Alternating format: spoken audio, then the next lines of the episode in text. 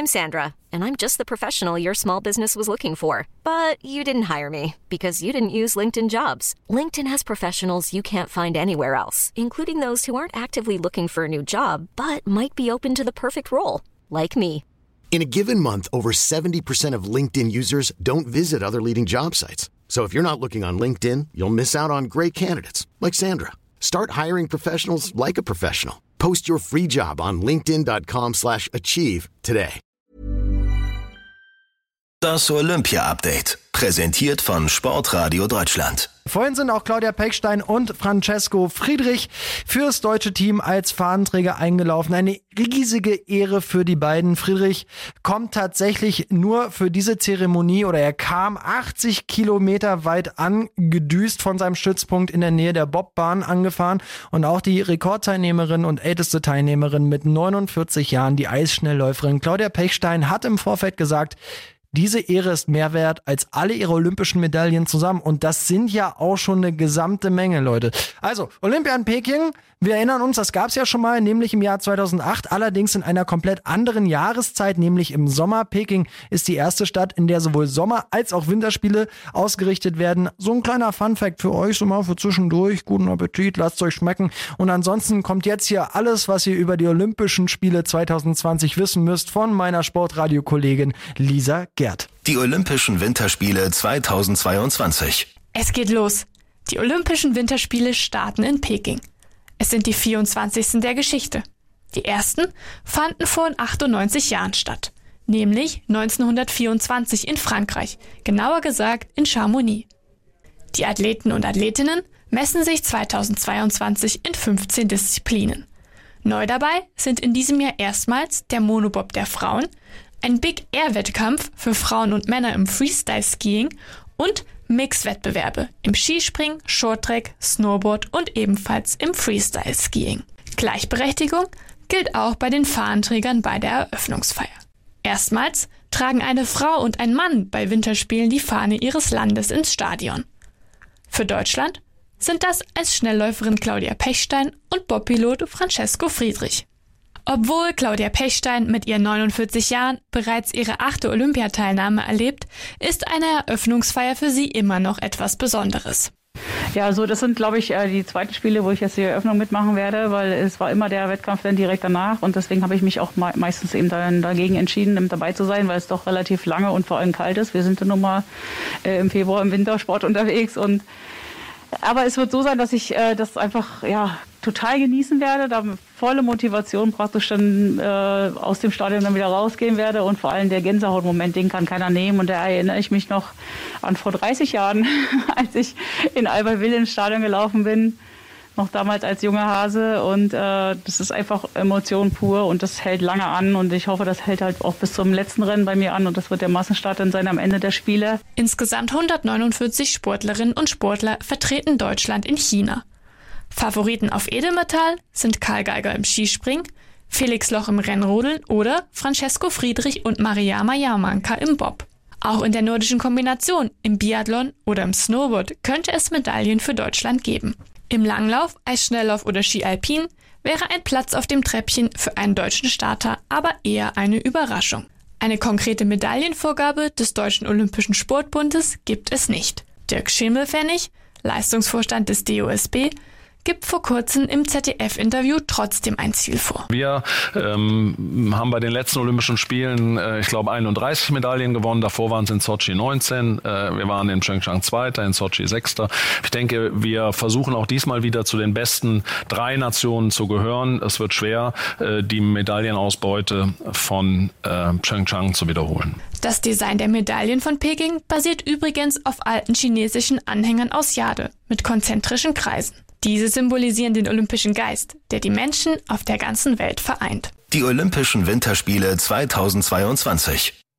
Die Eröffnungsfeier und die neuen, po äh, ja, andersrum gesagt, nicht nur die Eröffnungsfeier, sondern auch die neuen positiven Corona-Fälle stehen heute im Zentrum der olympischen Aufmerksamkeit. Es ist aber auch sportlich schon was los in Peking. Da wollen wir natürlich mal genauer draufschauen mit unserem Kollegen aus der Sportradio Nachrichtenredaktion, Patrick Hendrischke. Ey, Patrick, du warst ja heute Morgen schon sehr früh wach, als wir alle noch im Bettchen gelegen haben. Was haben wir denn da verpasst? Also erstmal jede Menge Vorläufe und Trainingswettkämpfe. Skispringerin Katharina Althaus hat zum Beispiel im ersten Training den weitesten Sprung hingelegt und damit ihre Goldambitionen unterstrichen. Außerdem gab es den Teamwettbewerb im Eiskunstlauf. Auch hier hat ja Corona eine Rolle gespielt. Nolan Segert ist in Quarantäne und kann nicht mit seiner Partnerin Minerva Fabienne Hase an den Start gehen. Die anderen deutschen Starter waren offenbar noch geschockt von der Meldung. Sie haben den Olympiastart ziemlich verpatzt. Die dezimierte Truppe konnte nicht mit der Spitze mithalten und hat keine Chance mehr auf die Quali für das Kürfinale am Montag. So, dann lass uns doch mal über die neuen Corona-Fälle sprechen. Die nordischen Kombinierer Erik Frenzel und Terence Weber hat's erwischt. Sind die denn damit jetzt auch komplett raus oder gibt's da noch irgendwie Hoffnung? Also für den ersten Wettbewerb am Mittwoch dürften die beiden sicher ausfallen. Sie müssen nach den Positivtests jetzt in Quarantäne und das ist schon bitter. Beide galten in Peking auf jeden Fall als Medaillenkandidaten. Frenzel hat schon dreimal Gold geholt in seiner Laufbahn und für den 33-Jährigen sind es wohl die letzten Spiele. Weber hat noch ein bisschen Zeit, ist acht Jahre jünger, der wollte aber ebenfalls in Peking um Medaillen kämpfen. Im November hatte er seinen ersten Weltcupsieg gefeiert. Vielleicht klappt's bei Frenzel und Weber immerhin mit dem zweiten Wettbewerb, der steht erst in anderthalb Wochen an. Da ist also noch etwas Zeit. Vielen Dank, Patrick Hendrischke aus unseren Sportradio-Nachrichten. Und um Medaillenchancen geht's jetzt auch mit meinem Kollegen aus dem Sportradio Live Center, Ralf Bosse. Eine kuriose Meldung hat, hatte ich jetzt hier die letzten Tage, ist bei mir eingekachelt. So ein Supercomputer aus Amerika hat den Medaillenspiegel ausgerechnet und rauskam, dass Deutschland am Ende den zweiten Platz machen wird. Klingt ja erstmal ganz gut. Allerdings gibt's ja da auch immer mal wieder so diesen unschönen Faktor Corona. Ralf, Computer sagt Platz, äh, Platz zwei. Was sagst du, ist die Rechnung denn aus deiner Sicht haltbar? Da hätte ich denn doch meine Bedenken, denn nach diesen ersten Eindrücken bei den Olympischen Spielen in Peking müssen wir schon sagen, ha, es gibt einiges, wo wir ein bisschen die Stirn runzeln. Ich denke an die Skispringer, die die ersten Trainingssprünge gemacht haben auf der Schanze, überhaupt nicht überzeugen konnten, überhaupt nicht damit zurechtgekommen sind. Karl Geiger, unser Aushängeschild, ganz weit hinten gelandet im letzten Durchgang. Also das kann nun wirklich nicht eine gute Ausgangsposition sein, um zu sagen, ja, Rang 2 in der Medaillenwertung ist auf jeden Fall schon mal garantiert. Dann haben wir wieder eine Katharina Althaus, die auch im Skispringen überzeugt hat. Da würde ich fast sagen, ja, eine Medaille möglich. Klar, wir haben die Rodler, auch da gab es heute tolle Trainingsergebnisse. Wir haben die Bobfahrer, die werden sicherlich ihre Medaillen holen, aber ich könnte mir auch vorstellen, so die ersten Eindrücke, dass vermeintliche Medaillenlieferanten denn doch nicht das so einhalten können. Also Platz zwei im Medaillenspiegel, sehr ambitioniert. Da habe ich Bedenken, ob das am Ende wirklich so rauskommt. Aber wenn es so wäre, freuen wir uns darüber. Das ist doch klar. Ich glaube auch, Ralf. Aber wo sind denn die Medaillenchancen definitiv fürs deutsche Team am höchsten? Und Vielleicht auch da schon mal eine Einordnung, damit ich nicht den ganzen Tag ja, vor der Glotze sitzen muss. Wann fallen denn da die Entscheidungen? Also ich glaube, dass wir im Bobfahren sicherlich eine Medaille bekommen werden. Francesco Friedrich ist natürlich ein echter Ausnahmeathlet. Johannes Lochner ist auch in der Lage, ganz vorne zu landen. Bei den Frauen wollen wir nicht vergessen, Mariama Yamanka. Auch da kann irgendwas rausspringen. Gold, Silber, Bronze ist da auf jeden Fall möglich. Und wenn wir im Eiskanal bleiben, dann sind die Rotler auch irgendwie Medaillen Medaillengaranten, denn Tobias Ahl, Tobias Wendel, das ist natürlich ein ganz tolles Duo, das durchaus Medaillenchancen hat. Dann haben wir bei den Frauen, ich würde fast sagen, es kann ein kompletter Medaillensatz werden mit Julia Taubitz, Nathalie Geisenberger und Anna Bereiter. Wir haben Johannes Ludwig bei den Männerrodlern, Felix Loch. Also da im Eiskanal, da kann ich mir schon vorstellen, da werden wir eine ganze Menge an Medaillen rausholen. Abfahrt Ski Alpin, ja, vielleicht ein Romet Baumann, dass der mal einen raushaut. Ein Linus Strasser sind absolut in der Lage, mal ganz vorne zu landen. Die Skispringer, Markus Eisenbichler, Karl Geiger haben im Weltcup sicherlich gezeigt, dass sie für Medaillen die Qualität haben. Im Training selber sah das jetzt noch nicht danach aus, kann sich aber alles steigern. Also ich denke, das sind so die Sportarten, die am ehesten für Medaillen in Frage kommen. Das heißt, der der Eiskanal, der wird vor allen Dingen in der zweiten Woche, was die Bobfahrer angeht, in der zweiten Woche der Olympischen Spiele, dann für uns hoffentlich zu einer medaillenfreudigen Veranstaltung werden. Und die Rennrodler sind eigentlich in der ersten Woche dran. Logisch, beide zeitgleich im Eiskanal geht nicht. Also so können wir quasi sagen, die Olympischen Spiele vom 5. bis zum 20.02. werden durchgehend mit der Rodel- und Bobbahn zu tun haben. Wenn wir uns dann nochmal Ski Alpin anschauen, da werden wir noch ein bisschen warten müssen, denn äh, die Abfahrt der Männer ist am Sonntag.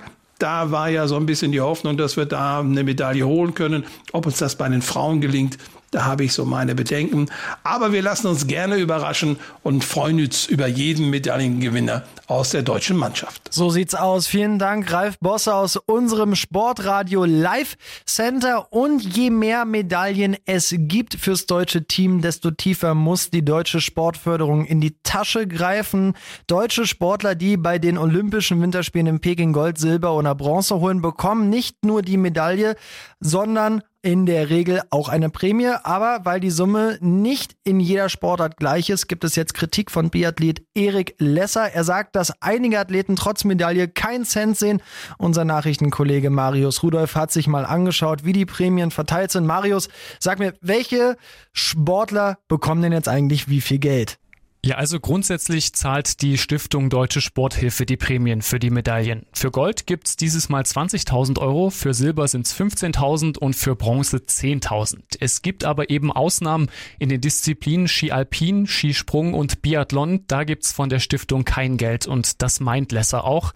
Aber auch die Athleten gehen bei einem Medaillengewinn nicht leer aus, denn für sie gibt es Prämien vom Deutschen Skiverband.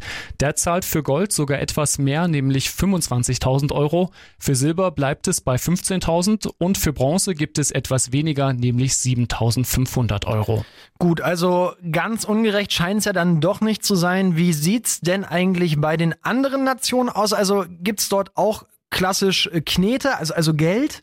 So richtig konkrete Zahlen für die aktuellen Spiele gibt's noch nicht. Aber wir müssen gar nicht so weit zurückschauen, um ein gutes Bild über die Unterschiede zwischen den Ländern zu bekommen.